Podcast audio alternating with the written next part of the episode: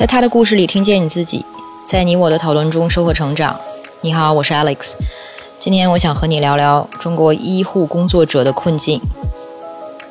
我爸爸是一名医生，也是个个性张扬的人。我小的时候，他经常喜欢吹嘘自己胆大心细，说别的医生不敢做的手术他就敢。尤其对于一名外科医生，胆大心细这个特质的确是个专业加分项。因为外科本身就自带一种更有风险的元素，毕竟要做手术。但是当我爸爸临退休的几年，他已经不再夸自己胆大了，因为他和其他医生一样，面对着极其艰难的医患关系，以至于再胆大心细的医生也不再敢于胆大。这身白大褂，压力千钧。这个故事里虽然没有直接挑明。医患关系在国内的扭曲，或者对医患关系还有一些温情的渲染，但对于一个国内的医护人员，尤其是多年的成熟的医护工作者，其实对医患关系的处理，这本身对他们而言，甚至已经是一门独立的技术和训练。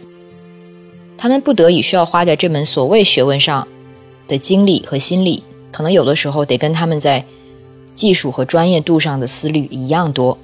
这样才能安然的、不跌跟头的过完自己整个职业生涯。我也听我爸爸讲过这身白大褂里类似的故事，虽然不至于说到主任上吊自杀这种程度，但是呢，因为医闹，他的讲的故事是本来一个是在风险内的手术，结果无端被闹成了医疗事故，负责的医生要带头赔钱，一赔就是几万这样的数目。剩下的由全部参加手术的医护人员分摊。我爸自己也面临过这个局面。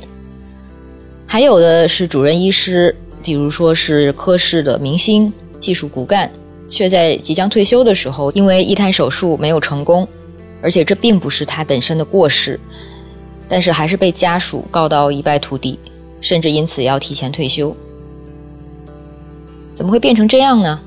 手术本来就是有风险的，这大家都知道。可什么时候开始，一些病人或者家属觉得治疗成功率就应该百分之百？哪有这种事情？而且是什么让这些病人和家属对医护人员培养了这样不但不是感激，甚至还有霸凌性质的恶意？为什么人性中最丑恶的部分却集中在医院这种本该是救死扶伤的地方爆发？这背后其实除了人性的善恶。根本上更多是结构和制度上的问题。首先，因为人们的国民医疗保险保障不够，最底层的人因此也是最看不起病的人。比如说前几个月，一位在 B 站上的游戏主播莫茶，他的离世让很多人意识到，即使到如今，仍然有身边的人在死于贫穷。莫茶是一位年轻的打工人，他没有钱看病。所以小病拖成大病，最后他是因为长期的营养不良去世的。我爸爸也讲过类似，像这身白大褂这个故事里的农民大叔的故事。看着贫穷的老年父母想给孩子治病，但什么都拿不出来，而做一个简单的检查就要几千几万，他也忍不住自己的恻隐之心，也会想尽办法减少医疗费用。而在这个贫富分化极为严重的现实中，那些看不起病的人，或者因为要看病要耗尽一生家财的普通人，面对这些不公，必然会产生愤怒，却又无处宣泄。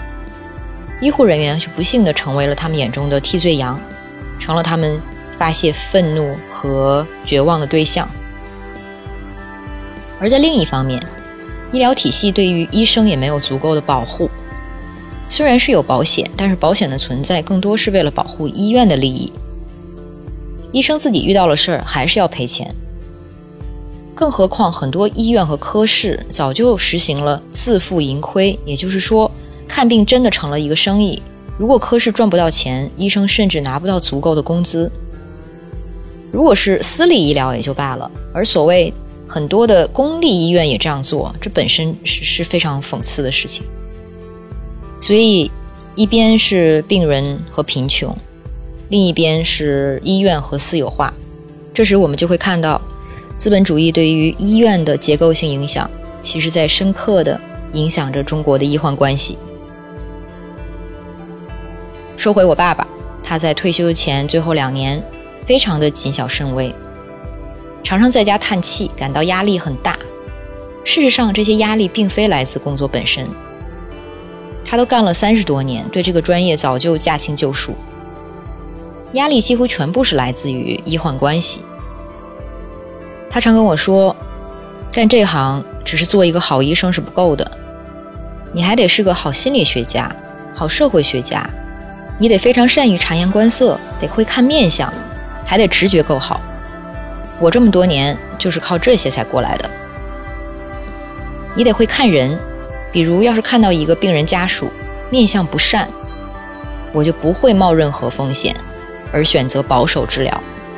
但是如果有一些治疗方法其实更有效，但是风险也更大，那怎么办呢？所以我问我爸。这个时候，如果你向这些病人家属说清楚了，他们自己选了也签字了，那就不能怪你啊。他说没用的，要是道理有用，那就不叫医闹了。